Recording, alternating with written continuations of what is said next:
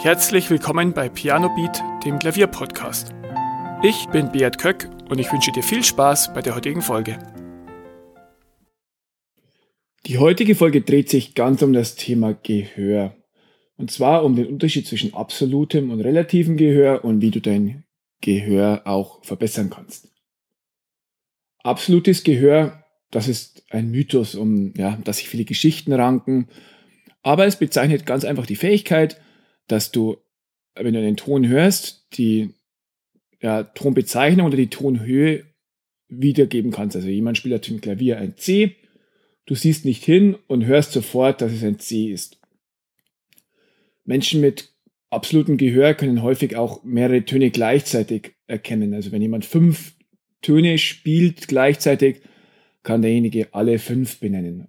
Und das kannst du gerne mal ausprobieren. Ein Ton ja, das ist schon nicht leicht, aber fünf Töne, jeden einzelnen rauszuhören, das ist schon sehr, sehr schwer.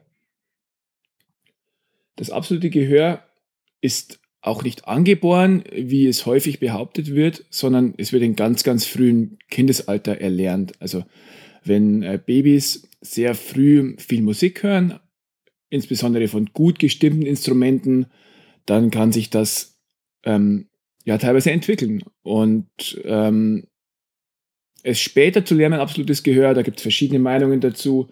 Viele sagen, es geht nicht oder nur ganz, ganz schwer. Und manche sagen, ja, du brauchst nur die entsprechenden Übungen. Ähm, ja, ich weiß, ich kenne keinen, der das absolute Gehör erlernt hat. Ähm, ja, aber vielleicht gibt es ja solche. Ähm, weswegen ich das nicht für wichtig finde, ist, weil ich ein relatives Gehör für viel besser halte. Was ist jetzt ein relatives Gehör? Ein relatives Gehör ist, wenn du ähm, anhand eines Bezugstons ähm, Töne bestimmen kannst. Also du hörst ein C und weißt dann sofort, wie ein F klingt, wie ein E klingt, ähm, wie ein G klingt und so weiter. Warum ist das Ganze sinnvoll? Weil du dann wirklich auch Intervalle und Melodien äh, gut hören und auch wiedergeben kannst, wenn du sie hörst. Wenn du ein absolutes Gehör hast, mag das vielleicht im ersten Moment als besser erscheinen, aber du hast dann zum Beispiel Probleme, also viel größere Probleme als jemand anders, wenn ein Klavier nicht gut gestimmt ist oder auch wenn Stücke transponiert sind. Also wenn ähm, jemand ein Stück um einen Ton niedriger spielt, dann äh, stellen sich bei dir die Haare auf, wenn du ein absolutes Gehör hast, weil du es ja äh, kennst, wie es wirklich klingt. Deswegen ähm, ist es ein gutes Ziel, ein gutes relatives Gehör zu entwickeln für dich als Pianist. Und ähm, ja, wie du das entwickeln kannst, da möchte ich dir jetzt ein paar Tipps geben. Was immer gut ist, wenn du ähm, ja, Melodien versuchst nachzuspielen. Du hörst eine Melodie oder hast einen im Kopf, ähm, dann setzt du dich ans Klavier und versuchst sie nachzuspielen. Also die Intervalle einfach zusammenzusuchen und ähm, ja, komplett nach Gehör die Melodie spielen.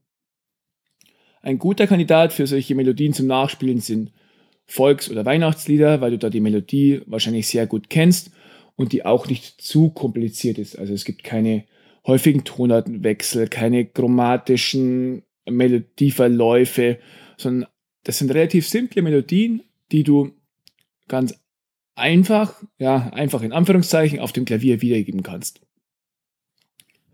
Eine andere gute Übung ähm, ist, wenn du Intervalle übst, also zum Beispiel, wenn dir jemand zwei Töne vorspielt und du zum Beispiel sagst, ja, das ist eine Quarte, das ist eine Quinte, das ist eine übermäßige Quarte, das ist eine ähm, große Terz und so weiter.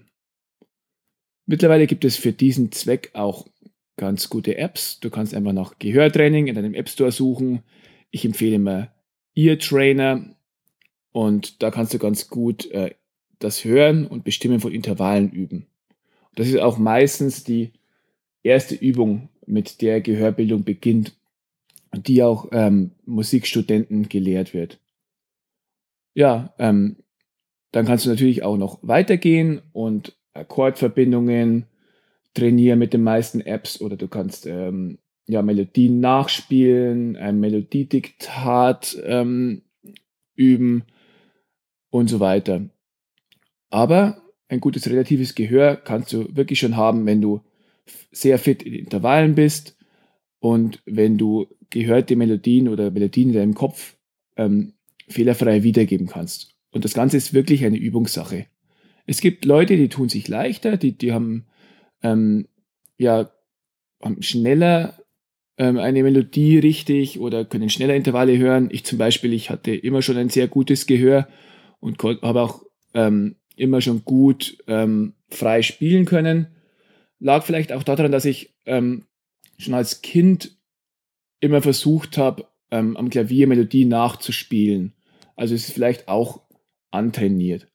Und wenn du das immer wieder übst und zu einem festen Bestandteil des Übens machst, dass du Melodien nach dem Kopf nachspielst, dass du vielleicht, wenn du unterwegs bist, ein bisschen mit einer Gehörtrainings-App trainierst, dann kannst du wirklich ein sehr gutes relatives Gehör entwickeln, das dir ähm, ja, bei deiner Musikalität hilft, auch beim Improvisieren. Du hast eine Melodie im Kopf, die du ganz schön findest, du willst sie in dein Spiel mit einbinden. Ähm, ja, das hilft dir wirklich ähm, weiter und bringt deine Musikalität ein Stück weit voran. Ja, das war's zur heutigen Folge und ich hoffe, du bist nächste Woche wieder mit dabei. Vielen Dank, dass du zugehört hast. Weitere Informationen zum Podcast findest du in den Show Notes und auf pianobeat.de.